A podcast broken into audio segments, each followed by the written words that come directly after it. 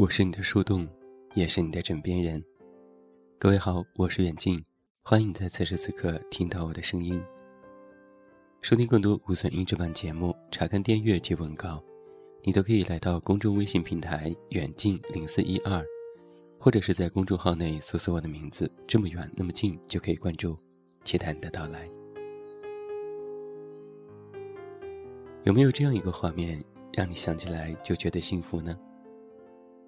我们一起围坐在一个小小的圆桌前，等待热水沸腾。锅子里升起热气，将肥牛、羊肉、年糕全部丢进锅里。透过那层散发着辣椒味道、好看的白色雾气，还能够听见彼此热闹的谈话声。今天晚上，远近和你聊一聊火锅。等着吧，等香气溢出，食物就在这个热气的热锅里翻滚着，热闹非凡的样子。夹起一片还升腾着热气的羊肉，蘸满酱料，满足的一咬。伴随着肉的鲜美和酱料的香味，感觉那些冬日仅剩的寒冷，都被这口中的温度迅速的加热。开始因为火锅，爱上了整个冬天。吃火锅这回事，或许不是因为煮熟了一锅食物那么简单。它是在寒冷的冬天，也有人愿意为了这一锅看似平凡的东西，穿过屋外的零下几度，带着一身的寒气推门而入，赶紧脱下羽绒服和围巾，和你讨论。要煮哪些食物？对于北方的朋友来说，火锅这个东西，一定是要在冬天吃才好。最好是那种屋外大雪纷飞的天气。任何的幸福感，都是建立在对比之上的。当窗外寒风呼啸，一片冷清的气氛，而锅里却在热闹的翻腾着食物。咕嘟咕嘟的响声，伴随着身边的人不时发出的笑声。这种热闹的气氛，常常就让我觉得，冬天，才是最让人觉得温暖的季节。也或许对于很多朋友而言，火锅带着一种家的味道。是在下雪的北方，一家人围坐在一起时。最钟爱的佳肴，而当很多人真的离开家，从北方到了南方，冬日的火锅，总是盛满着对家乡那种沸腾而温暖的回忆。吃火锅就是平常日里一件非常隆重的小事，一家人通常提前一天就要做好准备，做好决定。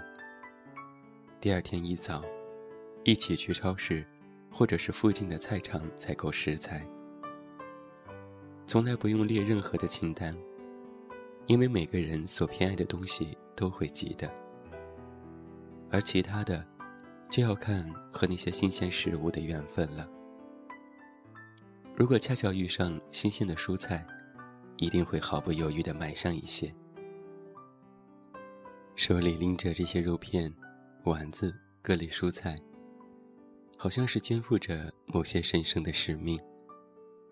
少了他们的任何一种，都会觉得这个火锅是不够完美的。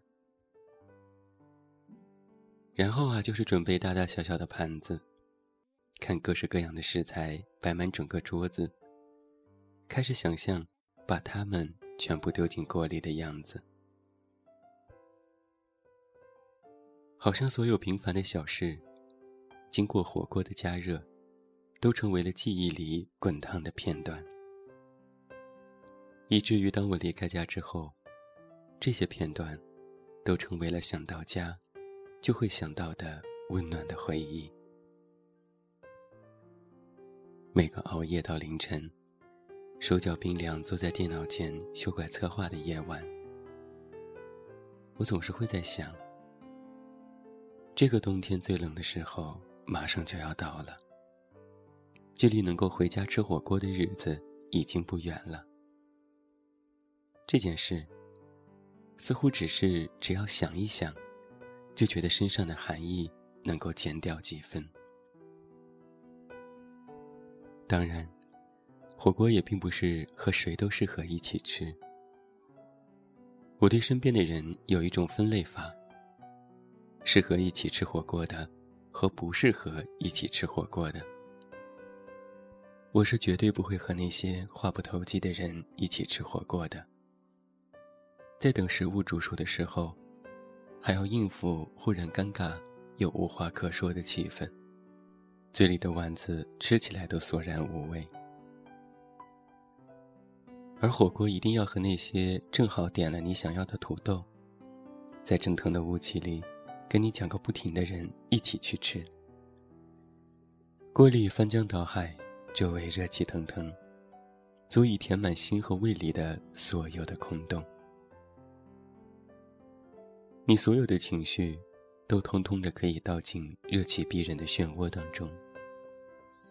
外面的世界寒风刺骨也没关系，只要有火锅，就可以痊愈。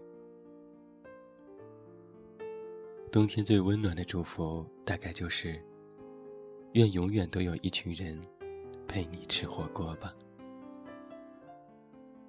节目说到这里，突然有点饿了，想去吃一顿火锅。最后，把一首李宇春《冬天快乐》送给每一位听友。祝你晚安，有一个好梦。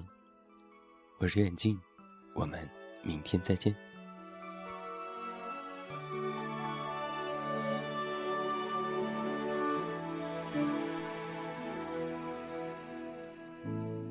却让我有点快乐，那片白色。和伸向远方浅浅的车辙。如果这时候飘落钢琴单纯的音色，我会对自己说：冬天快乐。我喜欢没有字的窗，透过它。天空很晴朗，树梢上残留一点月光。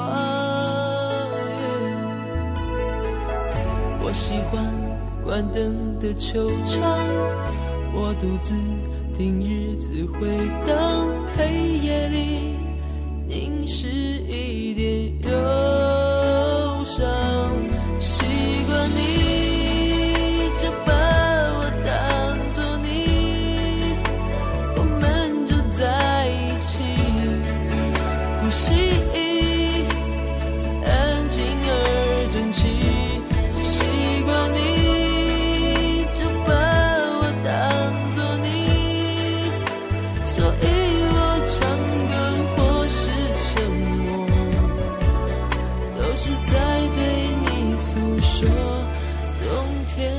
快乐。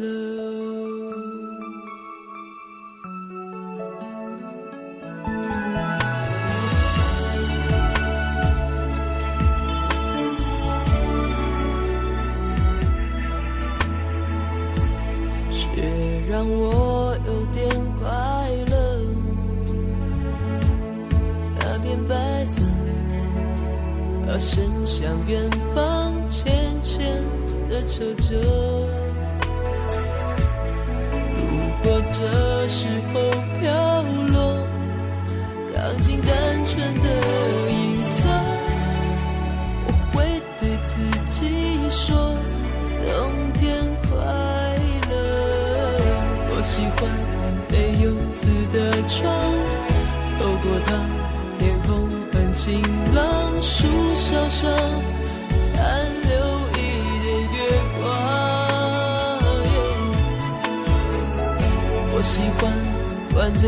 惆怅，我独自听日子回荡，